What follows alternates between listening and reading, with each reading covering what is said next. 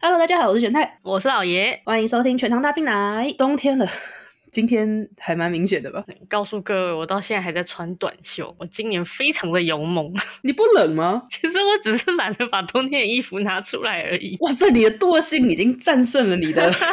寒冷。哎、我以前是超级怕冷那种，就是差不多这个天气，我已经就全身什么发热衣啊、羽绒外套，然后暖炉全上的那一种。那我问你一下，你现在觉得冷吗？诶、因为我的房间通常都很温暖，可是出去外面就会觉得很冷了。啊、我房间也相反呢。我的房间窗户那边是照不进阳光的，因为它是面对东方那边就有阳光照进来嘛。嗯，我房间是比较偏北方还南方那个位置，所以是阳光照不进来的。再加上我的窗户外面是别人的大楼，所以我房间是我们全家最冷最湿的一间。诶、哎可是因为你的电脑应该也跟我差不多是那种很会发热的电脑才对啊。嗯，我房间会这么的温暖，一是因为我不开窗户，因为开窗户觉得超冷。然后就是密闭空间的情况下，电脑又一直发热，我房间变得超温暖。我没有到那么热吧？就真的是我房间室内室外的温差是体感上的落差、欸，很差很多。真的假的？我房间特别冷。我跟你讲，我房间的话，电脑旁边，我主机旁边会挺闷热，因为就是电脑一直有热气嘛。然后基本上是喷在我脚上，因为我的电脑，我的主机是放在脚边的。听起来好爽哦， 暖脚宝。除此之外，我房间真的是很冷。我房间只有窗户旁边会很冷，我房间是前几天还没有开始变冷的时候，我起床就说：“哦，现在怎么冷啊？我是不是可以穿厚一点出门呢？”结果一出我房间，看到客厅的阳光照进来，说：“哇，外面太阳怎么那么大 那我们都是那种房间的室内温度跟室外温度落差很大的那一种。？”没有错了。那通常就是因为我不会看气象，哦，我会觉得就是看了我也不记得，然后又觉得气象常不准，所以我都是比较就笃信我当天起床当下的天气状况为准。我就是一起床就出去体感一下，嗯，今天会冷，要穿这样。不是，而且我跟你讲，我住在林口，所以我感受到林口这边的气温的时候，我要想，我上班那一边可能会比这里高个大概一两度左右。一两度还好吧？就是体感上甚至会更多，因为林口这边很容易下雨，然后潮湿嘛。啊、确实。可是我到台北之后就不一定啊。哦，可是我觉得就是这种都在大北部的范围内的温差，应该是不用到特地还要去准备第二套衣服的程度就可以 cover 的范围吧？就是通常是多准备一件外套，或者是我自己的穿法就是不会一口气穿的太厚，一件衣服太厚。哦，呃，我可能就是呃，里面就是 T 恤，外面薄外套，或者是背心，外面再加一个外套这样子。哎、我跟你完全相反哎、我就是里面现在还是短袖 T 恤，然后外面已经上羽绒外套了， Oh my god！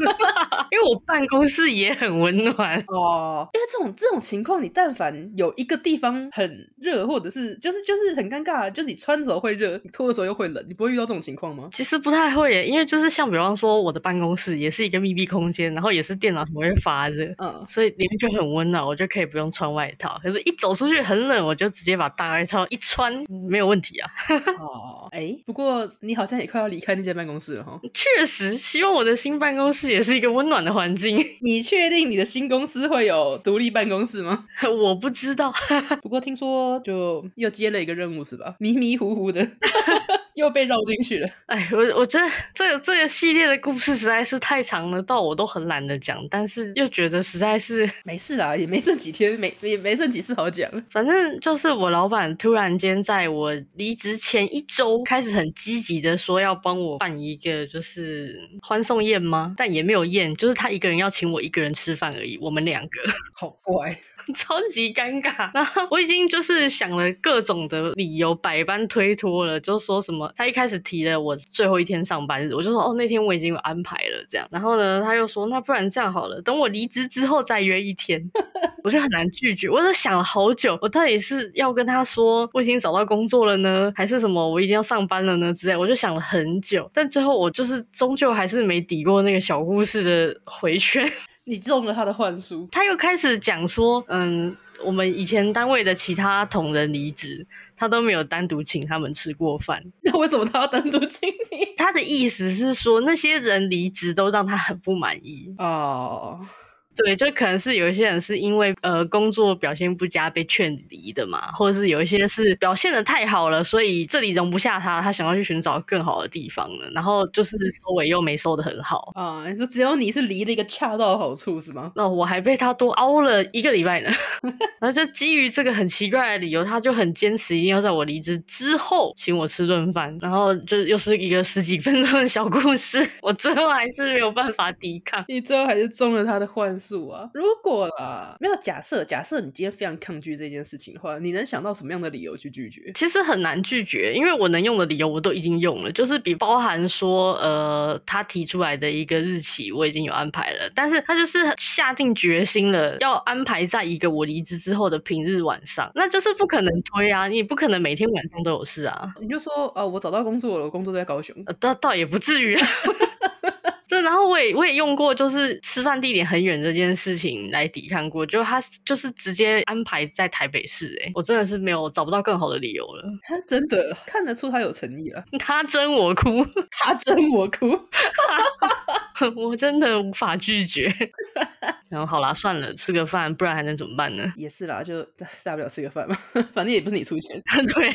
那、你们决定要吃什么？哦，他要请我吃一个他很喜欢的日本料理， 行吧， 很想吐槽，但是觉得算了，呃对对对对对对对， 就是那种感觉。就是本来想说点什么，不过想想还是算了，最后一餐嘛。没错，虽然大家听到这一集的时候，应该已经开始冷好几天了，但这几天开始好像确实要降温了。我不知道为什么，因为虽然我不会去看气象，但是我每天通勤很无聊，会一直刷手机新闻。嗯，然后我就是看着要变天这件事情，已经看了两个礼拜了。 我还蛮注意会不会变天的，因为毕竟我家就自从我搬到桃园跟这一区以后，我就变得比以前更注重看气象这件事情，因为很明显的温差或者是这里下雨那里不下雨之类的，太麻烦了。那所以你说我的感觉是不是对的？差不多已经喊着要变天，喊了两个礼拜了。 啊，确实。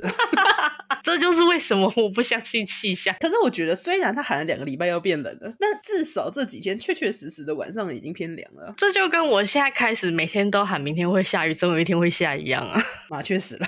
我是不是对气象太苛刻了？不过通常，我觉得今年是不是冷的特别晚啊？好像是，欸因为严格上来说都要十二月了。对啊，因为哎前一两个礼拜吧，我爸去参加了一日双塔。你爸好猛哦！我爸好猛，我也觉得他好猛。可是通常这个十一月中左右的活动，应该已经要开始转凉了，但是没有想到今年的这么热。确实，今年冷的蛮晚的对他出发的时候，好像还有一点就是担心这件事情，就是他会有点不知道该怎么穿衣服。啊。嗯，因为毕竟他们是要在三十个小时以内从最北骑到最南，脚踏车嘛，脚踏车好累哦。好疯哦。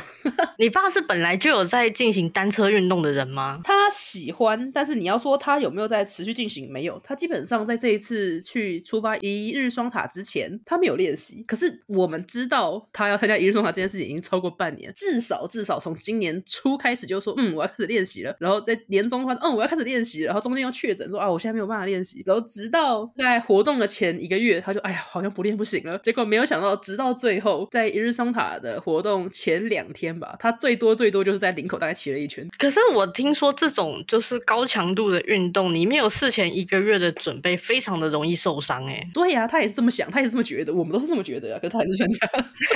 那他后来有平安归来吗？ 哦，他有平安归来，不过中间发生了一件很有趣的事情，就是虽然说他没有练习哦，他是跟蛮多人一起去参加的，可是他还是在这群人里面是偏骑的慢的，所以他们其实不会一直都一起骑。嗯，可是因为他们其中有个朋友是开保姆车，就是可能到了休息点啊，或者是到中午要吃饭的时候，他们就把呃脚踏车聚集在保姆车那里，由开车的那个人带他们去吃饭，或者是有时候是带他们去呃可能去休息一下，类似这种。哦有一次他休息完之后，他把手机忘在车上了。啊，嗯，他手机放在车上，所以就搞得保姆车的人找不到他，然后他所有跟他一起的朋友找不到他。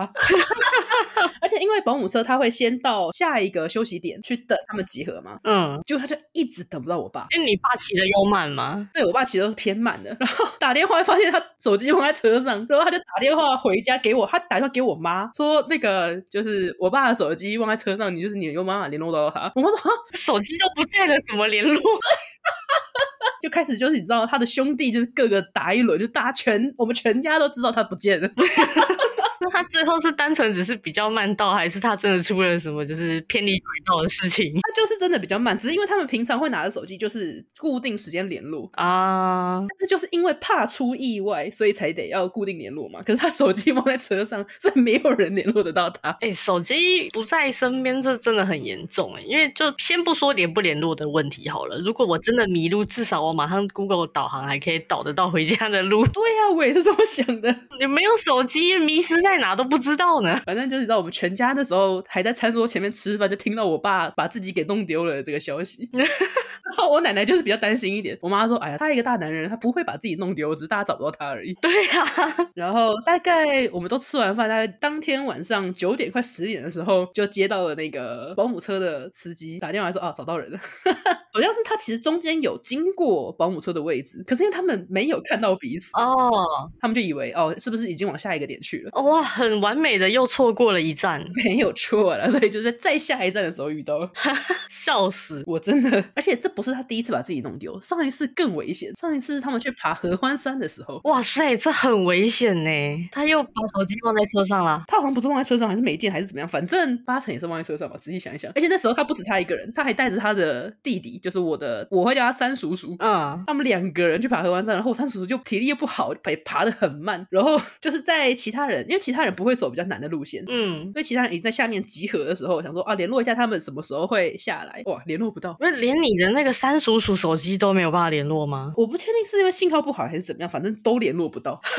哇塞，这个这是要叫直升机耶！但是很夸张，因为在山上你就不知道到底是不是出了意外还是怎么样，就真的很危险。对呀、那时候我小叔叔就笑着说：“哎呦，你知道他们如果再慢个十分钟下来，我就要报警了。真的，真的，真的，真的，就派那个搜救队了。” 对，就是呃，反正呃，我爸这种很容易把手机忘在不同地方的这种行为哦，真的是不得了。真的是蛮不得了的。我觉得平常就算了，因为我妈也会，她就是平常可能出门去遛狗，或者是去 seven 买东西，她就把手机丢在桌上，然后忘了带，或者是嗯，可能手机丢在床上，然后出门前到处在找手机。但是至少还好，她出门之前一定会把手机确认到再走。对而且她的是，就是现在不是很流行那种挂在脖子上的那种。嗯嗯嗯，对，她都挂着，所以不会不会忘在别的地方。我跟你讲，挂在脖子上这件事情，因为我爸已经把我们家的门卡弄丢非常多张 了，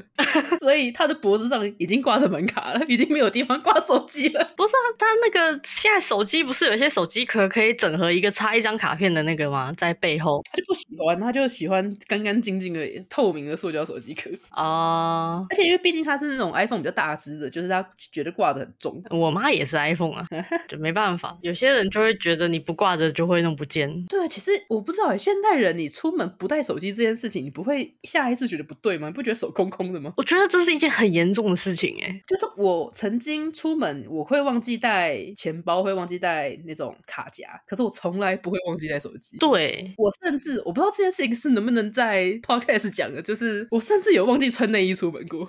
怎么能够忘记呀、 你不觉得哪里怪怪的吗？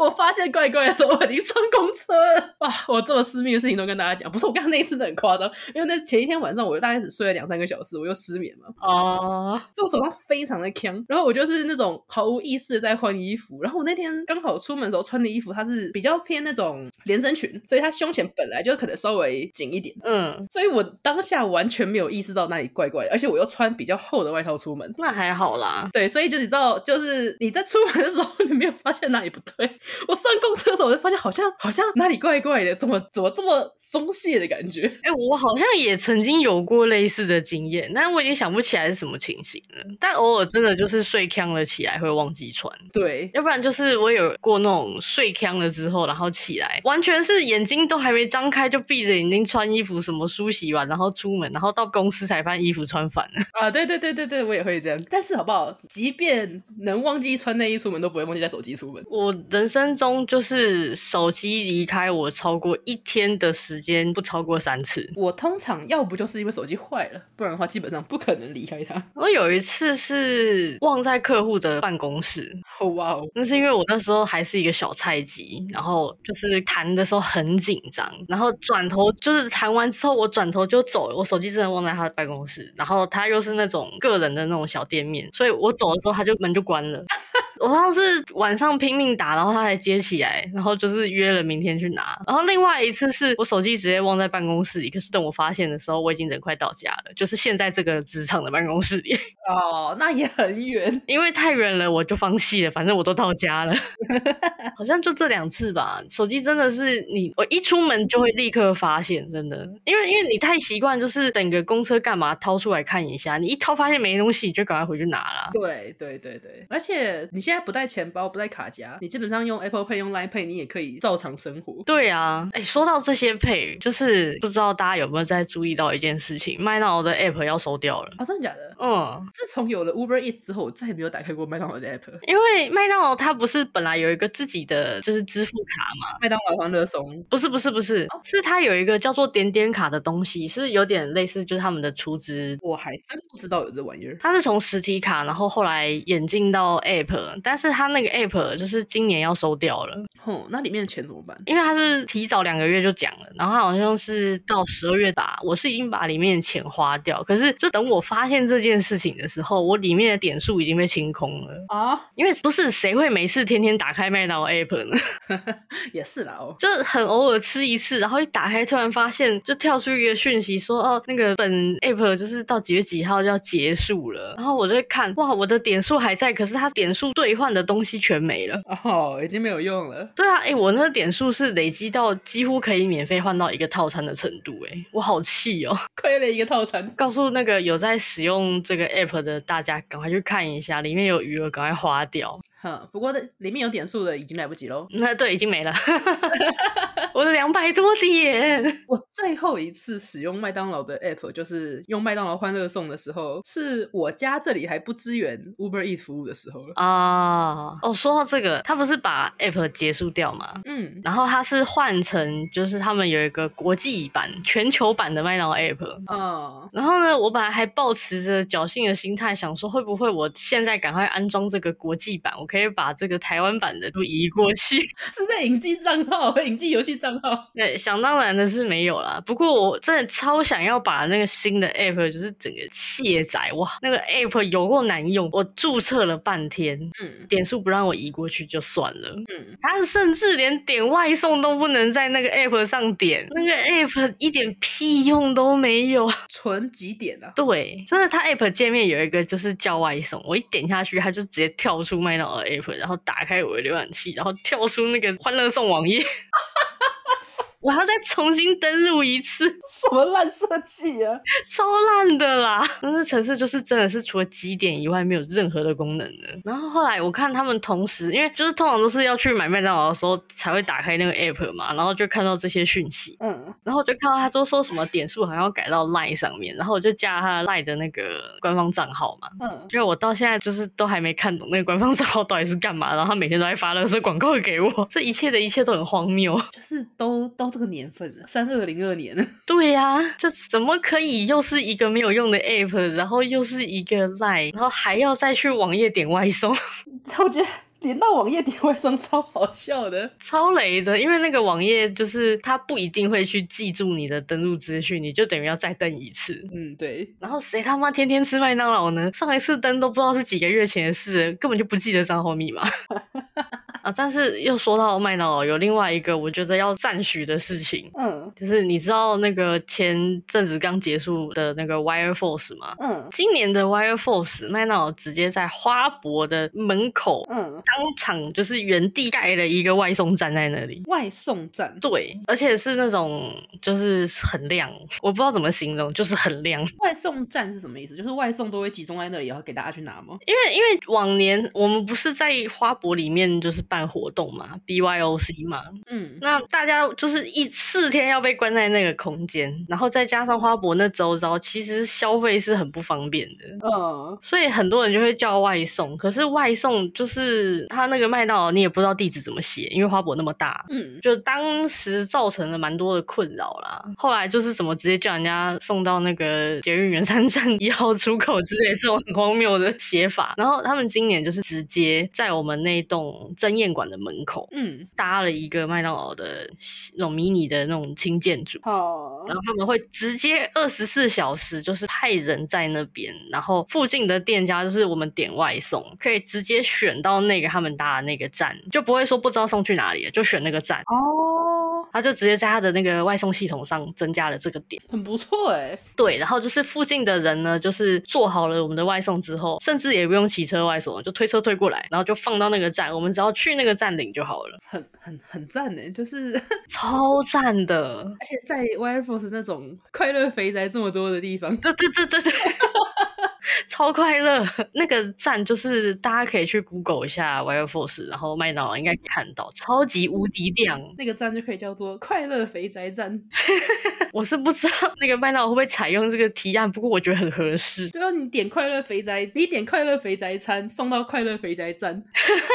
应该很应该很正常吧？而且它好像还有就是 for Wire Force 的那种套餐，哦，我印象中好像有一个三十块鸡快餐吧， 三十块，对对对，是比二十块又再多了一点，很适合那个肥宅同乐，好多，好赞哎！很赞欸呢，我觉得他们有他们有 follow 到这种活动，或者是可能主办人有去游说之类的吧。应该是吧？就总而言之，我觉得今年麦当劳这个有有让我惊艳到，哼，不过 Fire Force，你们你有睡在场内过吗？嗯，算是有啦，就是那种趴在桌上睡一下。呃啊，其实会不会其实很多听众不太知道这是什么样的活动？你要不要先简单的介绍一下？诶、w i r e Force，我觉得大家最有可能有的第一印象是当年好像是科批在推动要办这个东西，啊，然后它就是有点类似那种电竞嘉年华嘛。我记得它一开始最初第一季好像是打了这个名号吧，嗯，反正就是说聚集了一堆喜欢电玩的玩家来，然后它它的主题其实是 LAN Party，就是从欧美那边开始流行起来的活动，就是大家会线下带着自己的设备一起到某个人的家里，然后就开个那种两三天的派对，然后就在那边打游戏。所以其实我以前我以前在咖啡厅跟一群朋友一起打《魔物猎人》，也算是一种小型 LAN party 嘛。没错，没错，没错。啊、那那现在就是他那个活动呢，当然是越盛大人越多就越好玩嘛，因为大家就开始带自己奇奇怪怪的东西来，然后最后它就变变成那种一个比较大型的活动。嗯， 对，那那 party 呢？它整个 Wire Force 的活动有大概有一大半的空间都是否这个 LAN party，然后就是我们俗称的那个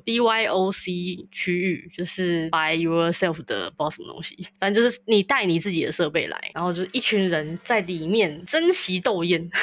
争奇斗艳，对，然后我们就是一群人就会在那个场地开一个就是长达四天不眠不休的电玩派对，好然后外面就会有一些厂商在那边摆摊，然后卖就是电竞周边，好疯哦。对，然后还有一个是舞台的区域，就是主办可能会邀请一些相关的人来表演，大概就是这样子的活动啦。哼，因为我办公室的同事就是他也好奇，因为他平常跟我们一起打游戏嘛，所以就一直听你们这样讲。然后他有一天上班的时候就问我说：“哎、你们要他们要去的那个什么 Wire Force 到底是什么样的活动啊？”我就嗯思考了一下说：“你就把它想象成实况组的 CWT 就好了，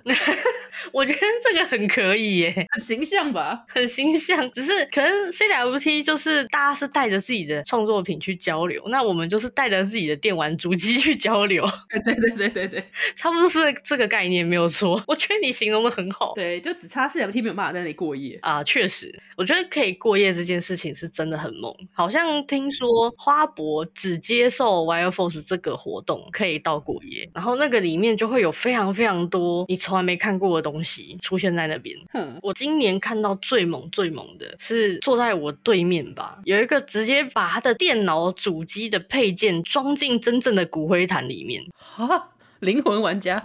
没有做，就是他他就真的搬了一个骨灰坛摆在他的座位上，然后里面就真的会看到主机板，然后什么显卡什么东西在那边发亮， 然后他把他的座位就是布置成一个灵堂风，前面还要摆就是三长两短的香跟那个假的三牲， Oh my god！年轻人的第一场葬礼，没错， 然后就是那个座位的持有者本人还穿着校服来，我靠！很猛，真的很猛。然后我不知道是他也是他的电脑还是他旁边的电脑，他是把主机的零件整个安在一张塑胶椅里面，啊就是那种板斗会出现那种可以叠很高的那种塑胶椅，有没有？嗯，我不知道他怎么搞的，他就是把他的主机零件整个安在那张塑胶椅的里面 那倒也挺通风的哈。啊，确实挺通风的。就他那整个座位都非常非常的吸睛。 那除此之外，你还会看到很多就是特别有钱的人，就是买嗯，买了一些那种很就是那种大型街机的那种模拟控制器，哦，那东西都不便宜，就是好几千到好几万都有的。嗯嗯嗯，嗯，然后他们就是直接带过来摆在那边，然后现场玩起来就很像你真的在汤姆熊里面玩那些东西一样，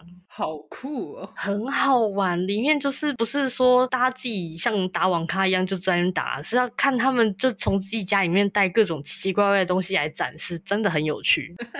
大家的军备展示中，我觉得这就跟 CWT 也会有些人在自己的摊位上就是摆神坛差不多的概念啊。 啊啊啊啊，差不多差不多。对啊，大家都有一点那种展示的欲望。我刚刚以为你要说，就是你这辈子没有看过的东西是高桥洋子，啊，这确实是也没有看过啦。因为那时候我就跟我同事讲，就是 w e r e Force 这件事情，然后他就稍微去查了一下，他突然啊，什么有高桥洋子的见面会，然后他就就是要传讯息到我们那个共同的群组，这就是求求其中一个有参加的人帮他买专辑啊，帮他排什么签名什么之类的。 哦，我知道，我也蛮意外他这么疯诶、欸我也蛮意外他这么喜欢的，对，因为大大部分的人对于高桥洋子或者是 ABBA 粉或干嘛，可能就是抱持了一个就是啊，传说级的人物，就是有机会看看当然很好，但不会疯到就是要去抢啊、排啊那种的。嗯嗯嗯嗯嗯。对，所以我他是我身边第一个就是真的这么热衷的人， 我也是蛮意外的。 而且这个活动不是礼拜四开始的吗？对啊，然后他当天发现这件事情嘛，嗯那时候我就想说，不然因为我算是他的上司，嗯，我就跟他讲，不然这边其实离圆山也不远啊，你要不要就干脆离开两个小时去排一下？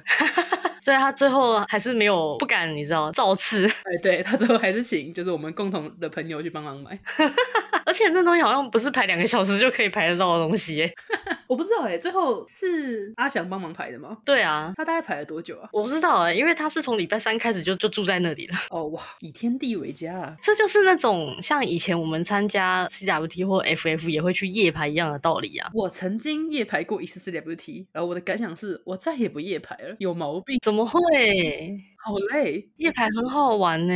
啊？是吗？对啊，那个年代就是智慧型手机还没有那么发达的年代，夜排很累欸，你不觉得吗？我跟你讲，以前因为我是 FF 派的，嗯，然后每次我还在还没有取得摄入资格以前，我每一次参加都夜排。哇哦，然后呢，夜排到了晚上，就是捷运结束，就是最后末班车都走了之后，那里就会开始变得很好玩。我印象中，我曾经看过有人在那边搭帐篷的。我也看过了，对，可是你要知道，那个是在我参加的年代，大概是距今十多年前的事了。 那个时候露营还没有那么盛行，啊，那所以那时候帐篷是很稀有的一个东西。然后就是有些他们是组团的，就是比方说什么论坛呐、嗯嗯嗯嗯，就认识的人就会呼朋唤友，然后一起来夜排。那个一个团就是十几个人这样。然后我看过，就是有人在现场煮火锅的，嗯好热闹。然后直接带卡拉 OK 机来唱歌的。等一下，FF 跟四角不的画风怎么差这么多啊？对啊，很好玩呢。然后甚至就是呃，之前我跟的团就有人提议说要带桌游来玩，那种很大盒的那一种，要一玩要玩好几个小时那种，已经接近到那个 TRPG 的那一种。嗯，我们就直接在外面就是照着手电筒就开始玩桌游，哎，玩到早上。 你们好专业哦。我们那时候排真的就是人就过去，然后在那边待着。啊，我知道，因为呃，我会去跟，就是通常那种专业的夜排团，他们都是早上，就不是晚上去排，是早上就已经在那里了。哈，他们要待的时间比大家还要长，所以他们会做很多准备，就是包含休息呀、还有娱乐之类的。哦，我们好像是偏晚上过去的。对对，因为我们是，我们都是那种门口团的。哦，对，那后面通常等就是排在我们后面到就是已经有点长的那一种，后面就是死人团，就是每个人都跟死人一样坐在那边，然后就是两眼无神，呆滞。哦我们就是那个死人团，而且我们那时候才高中，你知道，高中要说服自己的家长去夜排是一件有点困难的事情，确实，所以我们甚至是排到一半，某一个人的家长还就是帮我们送吃的过来。然后我还记得因为我讲刚讲那个经验也是差不多是在我高中的年纪的时候的事了。嗯，然后后来到我出社会，就是也有夜排过，但是已经不是排同人展了，是排别的那种活动。嗯，我们也是把它搞得很快乐，诶，就是什么睡袋也带来呀、然后吃的什么的啊，因为我我开始骑车了嘛，嗯嗯嗯，然后他那个活动会场离我家很近，我什么枕头、棉被、吃的、咸酥鸡、卤味全部都带来了。好专业哦！我自从因为我其实高中还没有毕业，我已经开始固定报 CWT 摊了，所以基本上开始摄入之后，也再也没有夜排过。不要说抢东西了，你知道带着两个人进去，一个人负责整理摊位，另外两个人手上就拿着好几个不同人的名的那个，你知道整理出来的名单，就一摊一摊的去跑。基本上在开放一般入场之前，就已经把所有东西都买完了，然后我们就在摊位里面不会再出去了。这倒是真的，因为我后来也有就是摄入。嗯然后，尤其是因为我们那时候是，就是我这边是百合圈子的嘛，嗯嗯那它 FF 会把一些就是属性排在一起，嗯嗯，对，所以我们那时候会有一个很经典的百合大连摊，哦，就是十几摊都是百合卖百合边的。嗯嗯嗯嗯嗯，对，所以我们其实扫摊很快，就是在摆的过程中就已经交易完成了， 就很近，都在同一行而已。自从我们也不摄入，就也不报摊之后的逛场次方式真的是佛系，佛到一个不行。你就不要说什么去跟人家抢捷运啊、挤挤公车什么之类的，我直接开车带着我的朋友去，我们就把车停在那种通常会办在学校或者是一些展览馆的底下或者停车场。对对对对对，对，我们就是买完说哦，大家差不多买完了后要走了吗？好，我们就上车了。 好旧哦。已经变成已经变成是肮脏大人的逛摊模式了。我还记得以前就是，甚至有认识的人会直接拖行李箱来扛诶、嗯，那种消费力很惊人的那一种。对啊，你知道以前摄入之后最惨最惨的就是你们摄入结束，然后大包小包的东西扛在身上，然后拦不到计程车，很痛苦，对，很痛苦。哦、自从能开车之后，再也没有这个问题了，真的很穷。哦，说到这个，就是以前 FF 夏季场，不知道为什么一定会下雨。啊，然后，可是它通常都是午后雷阵雨，所以白天天气都很好。嗯，然后我印象中有一次是午后雷阵雨，真的超级无敌大，然后我们很多人都没有带伞，然后我那时候就是活动结束之后大家去聚餐，嗯，真的实在是没有办法了，我就把我买的东西托付给有雨伞的朋友，然后我自己一个人从台大一路跑到捷运站，我全身都是湿的。 我让全身湿哒哒的滴水去吃饭， 这都是青春的回忆啊！真的好青春哦！现在回想起来，哇，好累哦，逛场次好累哦。真的好累，我这些好几年没去那种地方了。 我现在跟朋友唯一会去的场次是瓦场，那是什么？主要就是不管是 BJD 棉花娃，或者是因为我跟我朋友是我们在玩 OB 十一，就是反正是某一种娃的型号啊我们是把头改成粘土人的头。嗯，嗯嗯，然后我们就是会去沙肉出我们自己的推脚啊，类似这种东西。所以娃厂基本上就是卖跟娃相关的东西，也有是真的拿娃出来卖的，然后来呃展示的。然后最大多数就是卖衣服，哦，那个人数相比 CWC 那种当然就少非常非常非常多了。那我因为我也是第一次听说有这种场子，哎，哦、而且已经办很久了，觉得这这个东西在台湾可能偏小众吧。确实啦，所以你们的那种娃娃，它是呃软的还是硬的那种材质啊？其实是硬的，哦，你就把它想，它其实 O B 十一也是一种球体关节，只是它是很小型的。就是有点类似那个粘土的那种感觉吧。呃，对，你就把它想成就是我们把就是那个好微笑会卖的粘土人，我们把它的头单独摘出来，然后接在比粘土人的身形长的一个素体上面，然后那个素体就是 O B 十一。改它的头身比带这样嗯，对对对对对，哦，哇，好新奇哦！嗯，然后最近还有很流行的就是棉花娃，就是什么十公分娃、十五公分娃、二十公分娃之类的，应该是从韩国那边从做偶像的娃开始，然后慢慢的在 A C G 圈也是开始流行。你是说有点类似那种趴着的那一种吗？也不是哎、哦，就是一个头大大的，然后身体比较小，可是整体下来会有二十公分左右的娃，当然也有小只的啦。我好像也有看过。嗯嗯嗯，那那种不管是站着也好，还是趴着的，就是从几年前开始突然很流行，然后什么作品都要出一轮。也不一定，因为大部分都不是官方出的，就都是自己去画娃稿，然后去定做、去送印。哦，是哦，嗯，诶，我一直以为那是官方的周边呢。不是不是不是，几乎都不是。现在有一些官方开始会陆陆续续出一些很相似的娃，嗯嗯嗯，但绝大多数都是私生娃。 哦，私生，别人家的孩子。没错，没有啦，我身边有朋友有在接就是做瓦的单子啊，哦，好好好，就是那种手工制作。 哦，那个好累哦。对啊，他应该不会是自己缝吧？应该至少有那种车吧？有他的线，就是身体什么的还是会用车的，可是他的脸就是得用自己刺。哦，好麻烦哦！我的天，不能像那个秀秀学号一样那样子哒哒哒哒 过去吗？不太行啊、因为那种娃还蛮大的特色就是脸部会非常精致，啊，就是他的眼睛的绣线啊，然后就是会有一些小装饰啊、点点什么之类的，反正就是非常细的那种刺绣脸。哇塞，那这女红要很高级耶！ 其实还是现在有那种刺绣机，就是你把图稿弄成以拉档，然后它会自动帮你绣。不过那台机器大概五万块吧，好贵，所以像这样子定制一只娃要花多少钱？多少钱哦？如果因为娃这种东西最麻烦的就是它要打板嘛。嗯，所以，如果你只是单独做一只，就是开版的价格可能就要好几千块。但是你只要开了这个版，你要再印好多只的话，后续就很便宜了。哦，也有人会去做那种比较热门作品的娃，然后就是开预购之类的，看你们要一起集资去做比较大量。 不过这个通常啦，还蛮多作品会被大家觉得就有版权问题，因为这就有一点盈利了。对啊，嗯，所以通常会印，但是还是会低调了。哦，我我刚才想说，现在开始有这种生意。哼，以前呢、我还觉得就是那种家里的人，在我很小很小的时候，还会叫我自己学缝东西，然后就想说这种东西长大有什么用？ 还真有用啊！ 还真有用，你知道现在定制这一支真的很贵。我之前还在家里上班，也不是在家里上班，就是接案工作的那个时候，也有想说啊，帮人画娃稿，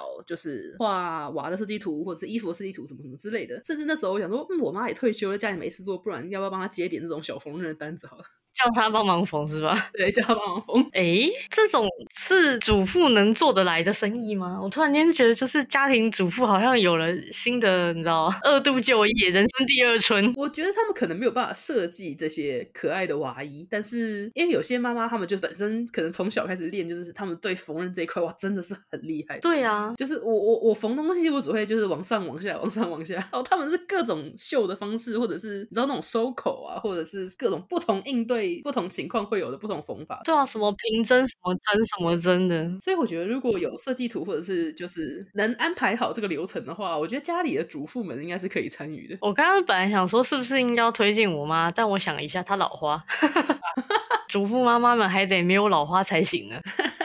哇，我们今天的话题很阿宅，峰回路转，峰回路转那些，可是基本上就是 focus 在我们这些阿宅圈里面会有的一些活动。确实，因为现在年纪大了，已经不太会再去参加这种活动了。真的，我现在看到人多的地方，我头都痛。主要是就是也确实是没有那么多的时间跟精力 focus 在当下主流的东西上了啦，那就是去会显得很就看也看不懂。而且因为你知道，现在有信用卡，有一些什么 各种网络支付，已经没有什么东西是网络上买不到的了。确实啦，哎、可是我真的不喜欢在网络上买东西耶。啊真的假的？我是那种买东西很享受当下看到，然后喜欢，然后就决定买下来，然后亲自拿回家那种感觉的人。哦，所以如果我要上网买的话，就是已经是我确定我必须一定要的，我才会在网上买。好，对，不然这种休闲娱乐嗜好品，我是不会在网上买，因为我觉得那个我的消费的这个愉快的程度少了一大半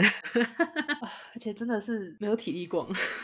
啊。然后一方面是因为以前网络还没有那么发达，然后那个场次有点算是聚集的，就是同好可以有点交流的一个时间吧。 对，就是跟这些同好可能基本上一年就见个两次 FF 的面。 对对对对对，但是现在就是同好们也老了，大家也不去了，就是你在里面也没有朋友了。 真的哎，跟我同年龄的所有当初一起参加场次的朋友，已经没有人会包场了。 对呀、以前还大连摊整整排都是自己人，有没有很开心？就是左窜右窜，现在都没了。但是我们在 CWP 还有那种大型黑子的篮球联摊。对啊，对啊，以前都会有这种。 对对对，那现在这些人渐渐被社会毒打，年纪都到了， 没错，所以我觉得这是这必然的啦。是确实。你去那边就是又没有朋友了，然后也跟不上当下潮流的东西了，我们就把这些机会留给年轻人吧。阿姨们老了，阿姨们就在电脑前面当阿仔就好了。没错，好啦，那我们今天时间也差不多了，那这个今天就聊到这边，感谢大家收听，我们下期再见，大家拜拜拜拜。